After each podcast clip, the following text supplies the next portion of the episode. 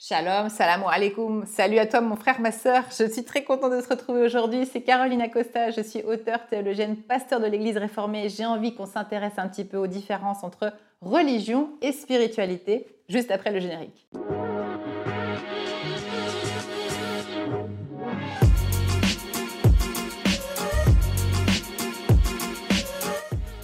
Alors aujourd'hui j'avais envie de parler un petit peu de la différence euh, qu'on me demande souvent entre religion et spiritualité, comme si c'était quelque chose de différent. Alors, euh, on va faire un truc un tout petit peu savant. Religion, ça vient du latin.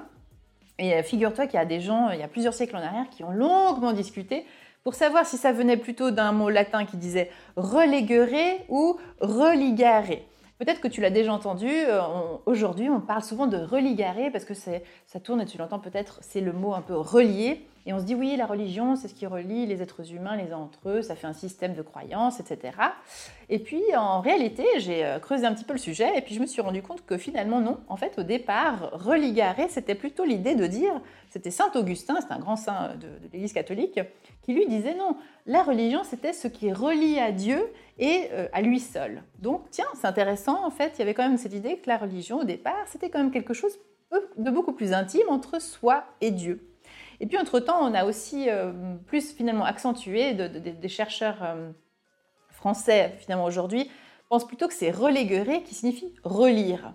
Alors c'est intéressant parce que relire quoi? Alors on pourrait dire bah, c'est justement les écritures sacrées, c'est cette idée d'interpréter, réinterpréter, et pourtant pas tout à fait. Mais avant de te donner la piste peut-être d'interprétation, je vais juste m'arrêter de nouveau sur le mot religion dans son ensemble et tel qu'on le comprend nous aujourd'hui. En général, quand on va parler de religion, on a tout de suite en tête d'abord les grandes religions monothéistes en général, hein, ce qui va être le judaïsme, le christianisme, l'islam. Après, on aura en tête d'autres systèmes euh, religieux ou philosophiques comme le bouddhisme, l'hindouisme, les baha'is. En fait, il y a une multitude de religions, c'est-à-dire de religions au sens d'un système de croyances où des gens euh, adhèrent d'une certaine manière à une religion euh, euh, codifiée, où on a des rituels, on peut l'identifier par des bâtiments aussi évidemment, et puis euh, par un tas de pratiques religieuses que, qui les uns et les autres. Je l'ai déjà souvent dit, mais évidemment qu'en plus de ça, il faut toujours avoir en tête que quand bien même j'ai dit islam comme religion, euh, j'ai encore rien dit parce qu'en fait, islam, dans l'islam, il y a aussi d'autres courants musulmans en fait. Donc il y a par exemple les soufis, euh, les, chiites, etc. Et du coup, il y a aussi différentes variations dans une propre religion. Donc ça, c'est aussi intéressant de savoir que du coup, ce n'est pas un système uniforme pour tout le monde, non. Au sein de chaque religion, il y a de la diversité. Donc c'est intéressant, pourquoi il y a cette diversité? C'est aussi la question qu'on peut se poser. En tout cas, on sent que la religion, elle a, euh, on pourrait dire d'ailleurs par exemple le football, c'est une religion. Il y a des gens qui disent le football c'est une religion parce que les gens se mettent tous ensemble, ils ont un rituel, euh, ils se retrouvent tous les dimanches pour regarder euh, un match de foot. Ils ont des, des, vêtements qui s'identifient, ils ont des chants en commun, ils ont des slogans. Enfin, vous voyez, donc on a une adhésion. je vais rentrer dans un club, je vais le soutenir, etc. Euh, je te dis ça parce que c'est un petit big up à mon petit Victor chéri, qui est un grand adepte, lui, de la religion du football. Donc on voit bien que voilà, c'est quand même aussi quelque chose d'extrêmement codifié. Donc on voit que c'est un système dans lequel euh, les gens se rassemblent autour d'une idée ou d'une religion, d'un dieu ou de dieux différents, etc. Euh, avant de toucher à la spiritualité, il y a quelque chose quand même qui m'intéresse. Donc spiritualité, vous l'entendez du coup, ça va être tout de suite quelque chose de plus individuel et de personnel. Et moi, il y a une chose à laquelle je reviens souvent, c'est les enfants. Si on regarde les enfants, est-ce que les enfants sont, on dirait, sont religieux ou ils sont spirituels? Pour ma part, je dirais qu'un enfant, avant d'avoir précisément reçu des enseignements religieux, est un être profondément spirituel. Spirituel au sens où, on peut le sentir, les enfants sont toujours dans une espèce d'immédiateté de l'instant présent ils sont euh, en permanence reliés à ce qu'ils sont en train de vivre, par leurs émotions, mais aussi par leurs perceptions. Ils ont un espace euh, immense, on a l'impression qu'ils goûtent euh, l'infini et qu'ils sont l'infini d'une certaine manière dans ce qu'ils vivent, dans ce qu'ils croient. Et si vous discutez avec des enfants, vous voyez, vous constatez aussi souvent très vite que si vous êtes à l'écoute des enfants, ils ont énormément de, de, questions sur le plan spirituel, sur le plan existentiel.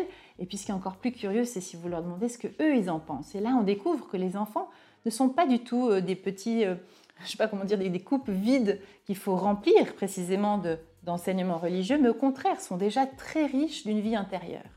Donc voyez, je commence à vous identifier que spiritualité, ça a quelque chose à voir avec la vie intérieure et personnelle. Et donc, pour moi, je crois que la religion est en fait une tentative de dire cette expérience personnelle et de cette vie intérieure, mais de manière collective. Et le grand piège, à mon avis, dans lequel sont souvent tombées les religions, y compris bien sûr les églises, c'est de penser que cette expérience-là, euh, ben justement, si on la codifiait, elle n'allait plus bouger, puis qu'elle allait rester immuable. Et je pense que cette idée de dire religion, ça vient de reléguer, qui est de relire, eh bien, devrait nous rendre beaucoup plus humbles et beaucoup plus euh, curieux et ouverts. C'est-à-dire que la religion est une tentative de relire une expérience spirituelle personnelle sur un plan collectif. Et là, la religion devrait être quelque chose de, très vivant et d'organique. Et là, on devrait être beaucoup plus ouvert sur l'idée que justement les rituels peuvent évoluer dans une tradition religieuse, qu'un dogme ne peut pas être immuable et collé dans le marbre. Non, que la foi, que c'est-à-dire l'expérience de Dieu. D'ailleurs, ça me fait penser à Louis Evely, cet auteur catholique qui écrit cette phrase magnifique. Il dit Moi, je ne crois pas en Dieu. Je ne crois pas en Dieu, il dit. Je le vis. Parce que c'est une expérience. De la même manière, il dit Dieu n'est pas une pensée, c'est une expérience. Vous voyez?